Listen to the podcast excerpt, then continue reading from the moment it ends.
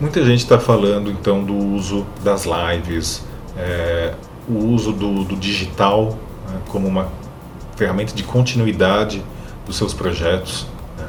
É, surgiram muitos editais emergenciais na área de cultura, é, tanto públicos como de instituições privadas, como o Itaú Cultural, é, secretarias de cultura municipais, estaduais, é, também entraram com, com editais para conseguir de alguma forma é, distribuir é, renda entre o, os, os, envolvidos né, na cadeia da, da economia criativa. Né.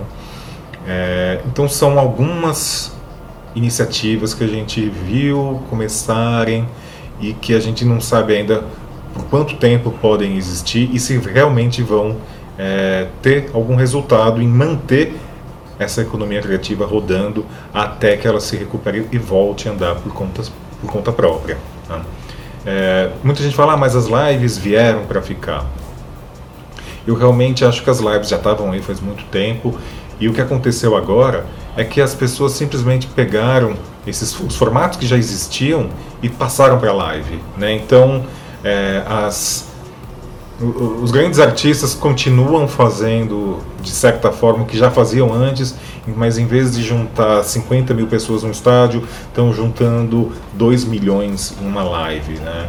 É, ou seja, o modelo para o pequeno artista não mudou, a concorrência continua existindo. Né? Então, eu acho que ainda é muito cedo para a gente entender qual que é o, o, o papel da live nesse ponto.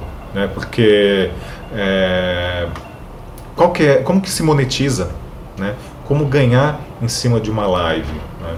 É, eu acho que existe um quando quando a gente fala da cauda longa, muito tempo atrás começou a falar da cauda longa, isso em alguns momentos, em algum momento foi interpretado como se to, como se houvesse um cenário em que todos conseguiriam é, o seu espaço e ter uma chance de vender o seu trabalho.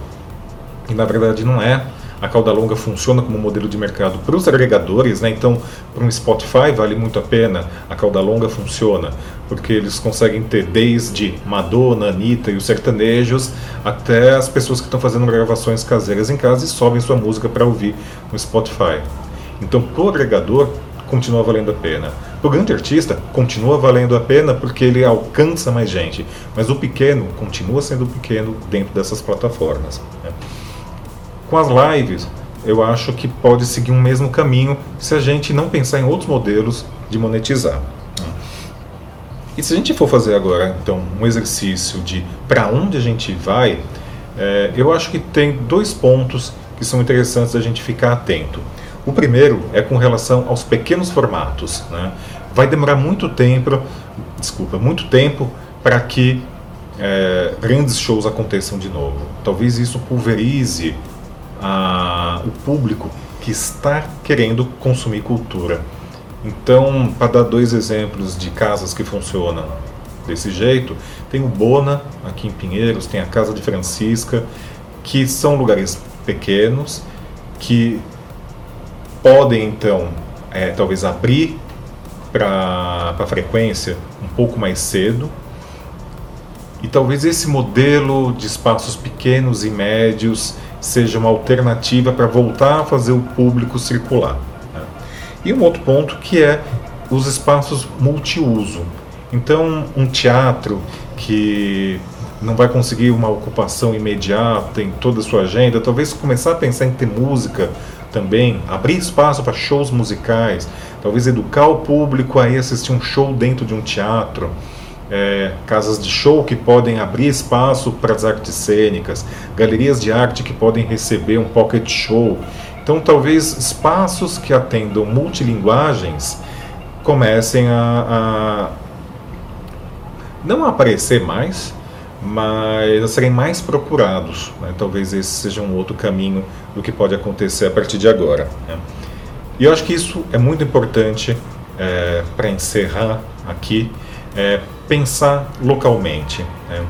para você que está começando, para você que tem uma carreira iniciando, seja com um negócio, seja sua carreira artística, é, pensar localmente.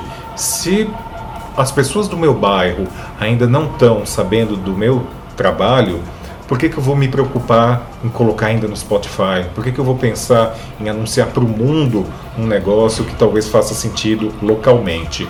Então acho que a gente pode pensar em fechar com essa dica, pensar localmente nesses primeiros momentos.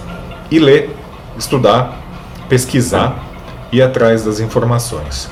Então, obrigado mais uma vez pelo convite e espero que a gente possa se encontrar de novo em breve.